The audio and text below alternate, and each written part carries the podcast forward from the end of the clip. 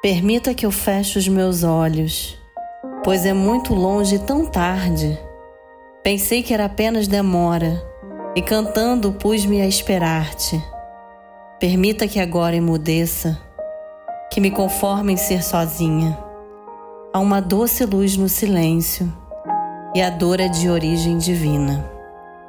Permita que eu volte o meu rosto para um céu maior que esse mundo e aprenda a ser dócil no sonho, como as estrelas no seu rumo. Serenata de Cecília Meirelles. Bem-vindos à Semana da Lua Minguante.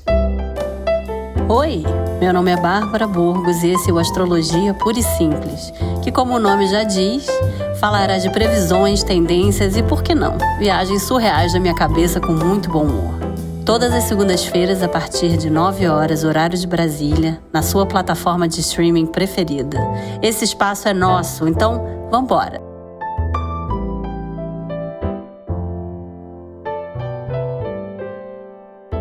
A sensação de pressa da semana que passou lentamente dá lugar a um movimento mais lento, intuitivo, introspectivo.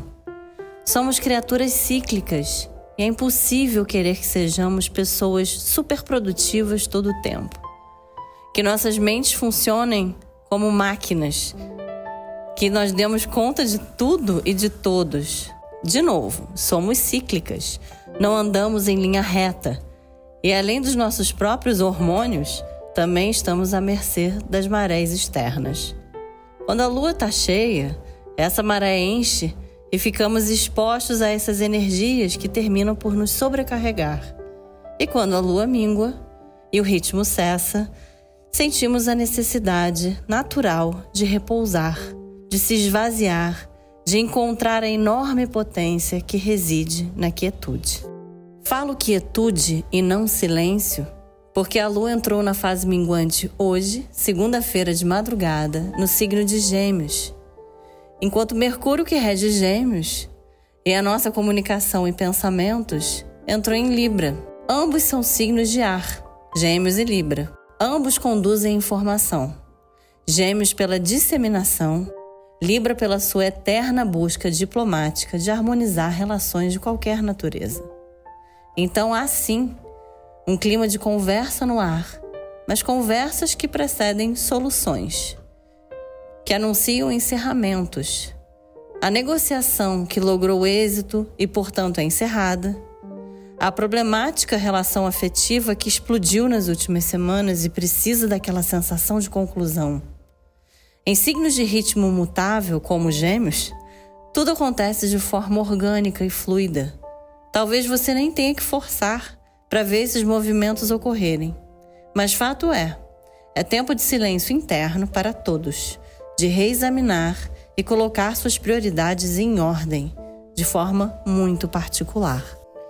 Terça, é muito importante observar as nossas necessidades e não forçar qualquer barra que seja, em prol de algum projeto ou contato que, primeiro, não é a sua prioridade, ou pior ainda, que não seja da sua conta. Comprar a briga dos outros agora é um verdadeiro desserviço ao seu próprio autocuidado. Fica na sua, faça o seu e respeite o seu tempo.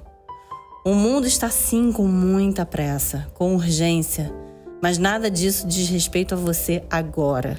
Lembra? A máscara de oxigênio só pode ser colocada nos outros se você colocar a sua antes.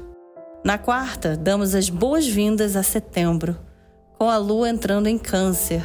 Mais reorganização interna, emocional, merecidamente aquele tempo com a família que você ama, aquele núcleo pequenininho, ou o aconchego de alguém muito querido.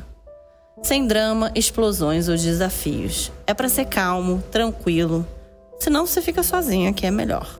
Aviso isso porque na quinta, Marte se opõe a Netuno, naquilo que pode causar um dos maiores enganos e criação de expectativas erradas do ano. Entende por que, eu estou frisando tanto a necessidade de ficar na sua?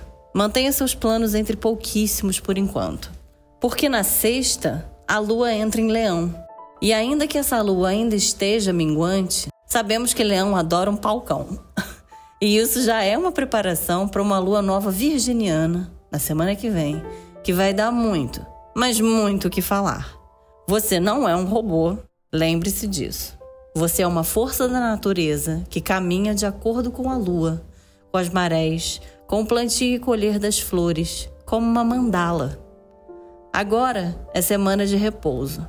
Olhe para dentro, se recomponha e descubra novos tesouros internos que estão aí esperando para serem vistos.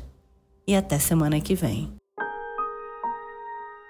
Esse episódio foi dedicado a Roberta Guimarães, que depois de completar seu ciclo nesse plano, foi morar nas estrelas. Descansa em paz, amiga. Se você quiser me ler, você pode entrar no site da Veja Rio ou no Instagram da Veja Rio. Lá tem a minha coluna mensal, sempre no início do mês. Ou então você pode me seguir no meu Instagram, barbaraburgos.astrologia. Lá tem textos semanais, tem os meus cursos, tem como marcar consulta comigo.